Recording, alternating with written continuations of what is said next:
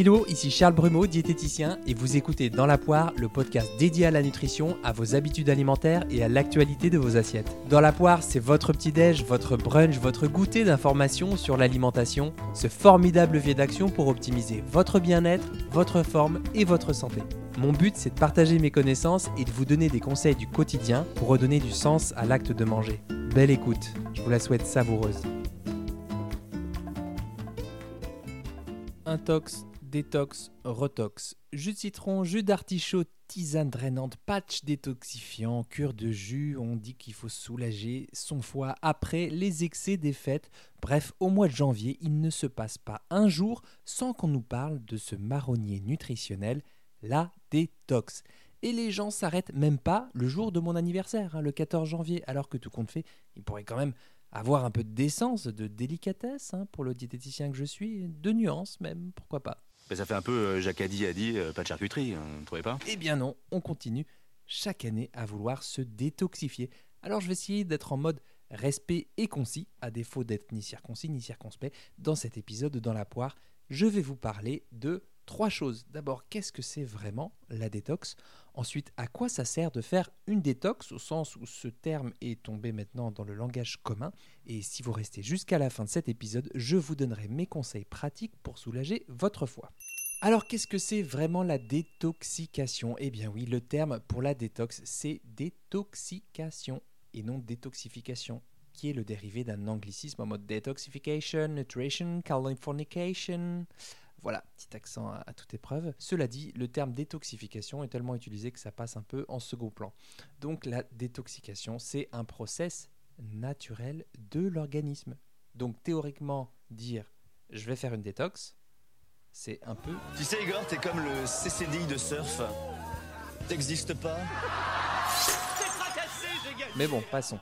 C'est un processus donc naturel que le corps opère pour se débarrasser des déchets qu'il a engrangés.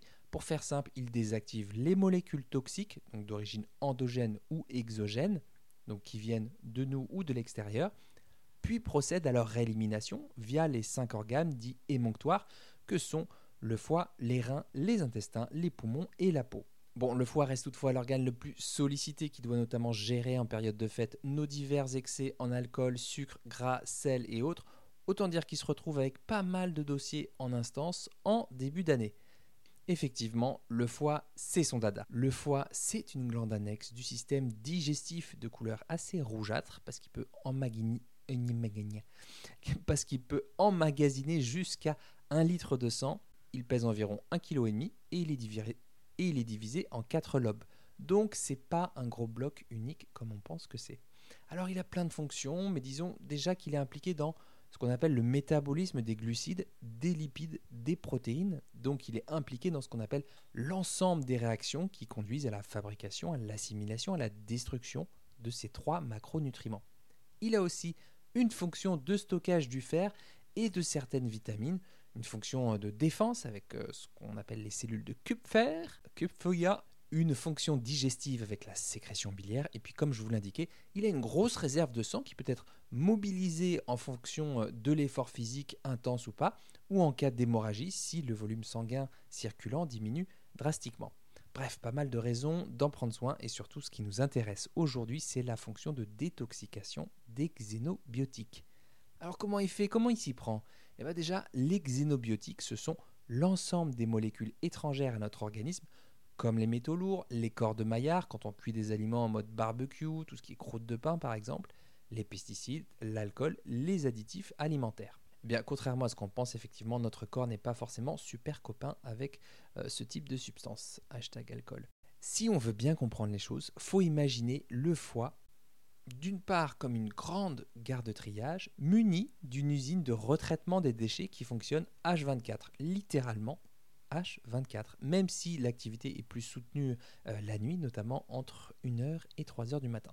Cette usine, elle est donc prévue pour ça, traiter les toxines et les toxiques. Donc euh, les toxiques, c'est exogène, tout ce qui vient de l'extérieur. Le tabac, produits industriels, alcool, c'est un peu les trucs que le corps ne connaît pas vraiment. Les toxines, c'est une substance qui est produite par notre corps, qui est issue du fonctionnement de la cellule, comme les radicaux libres, euh, comme l'urée, comme l'acide pyruvique par exemple.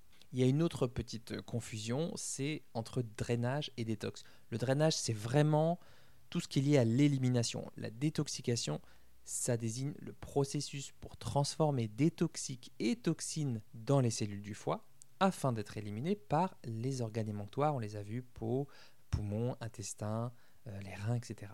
Donc reprenons, le foie il est outillé pour ça, c'est même une de ses missions. Il a des cellules qu'on appelle les hépatocytes, qui ont une durée de vie de plus d'un an et qui ont une forte capacité de régénération. Ça c'est le bon côté des choses. Mais il peut arriver que le foie, eh ben, il soit un peu à la masse, qu'il ait des piles de dossiers en retard à traiter, du genre bah, des semaines d'apéro time, des semaines de fête, comme un peu maintenant par exemple.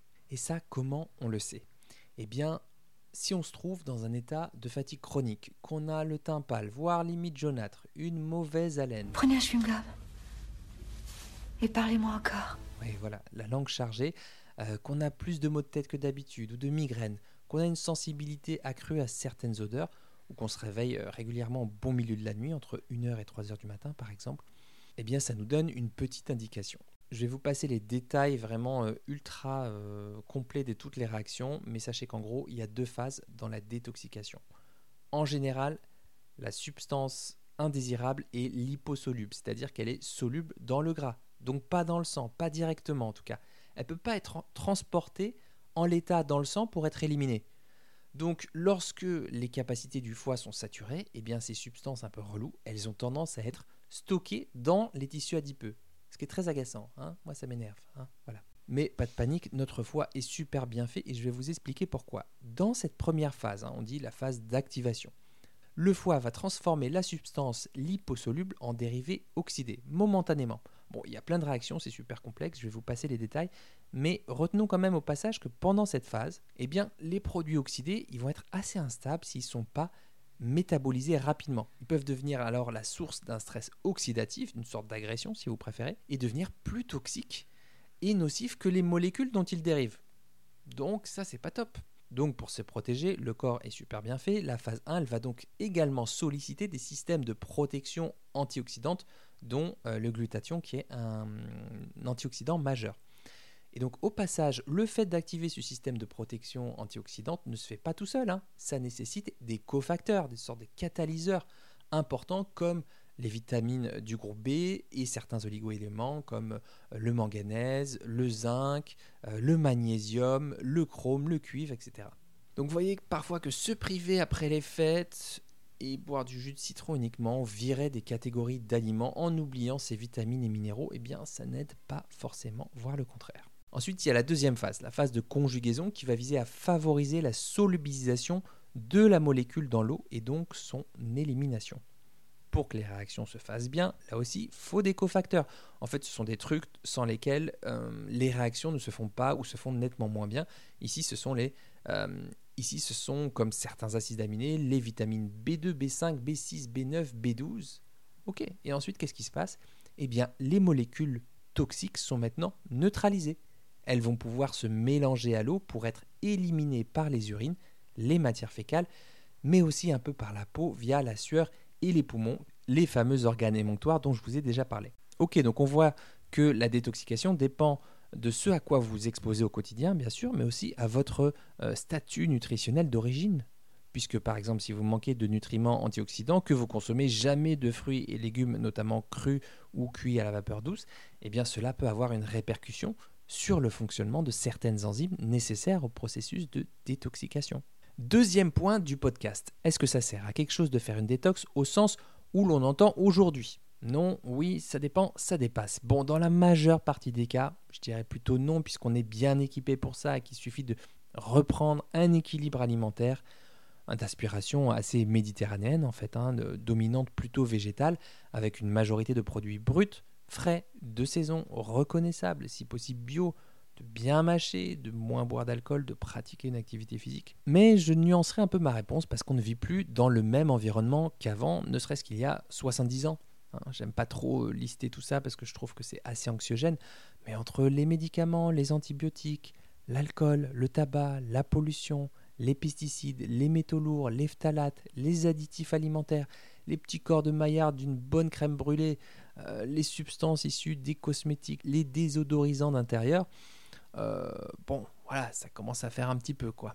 Euh, donc si vous êtes agriculteur exposé à des substances chimiques de manière répétée, ou que vous êtes un ou une habitante des villes bien stressée, hashtag cliché, qui fume, qui est plutôt sédentaire, qui boit régulièrement de l'alcool, qui ne mange pas souvent bio, qui a souvent recours au café pour se réveiller, qui connaît aussi des réveils nocturnes, euh, que vous êtes sujet à de la transpiration excessive, qu'on retrouve une langue pâteuse, chargée, avec peut-être un léger gonflement de l'abdomen, bon bah là effectivement il y a peut-être un moyen de soulager un peu mieux le foie. Et ça tombe bien, c'est le troisième point du podcast, les conseils pour soulager le foie.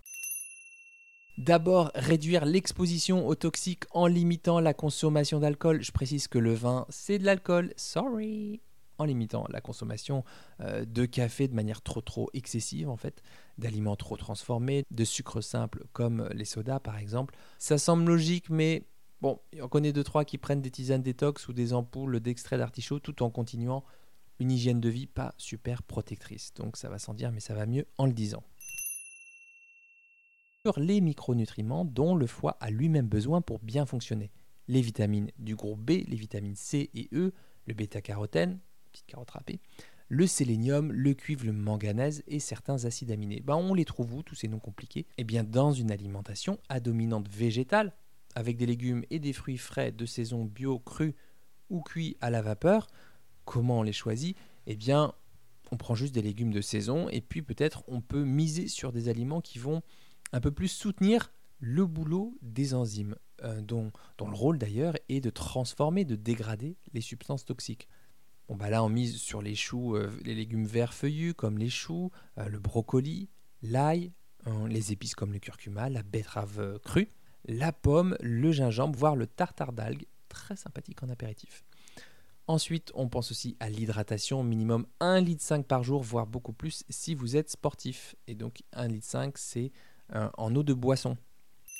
Ensuite, on favorise leur élimination avec des plantes qui facilitent le drainage comme des infusions de romarin ou de bardane ou de pissenlit pour accompagner votre collation au boulot, pourquoi pas, ou avec de la menthe poivrée sous forme d'huile essentielle, une goutte de trois fois par jour pendant quelques jours.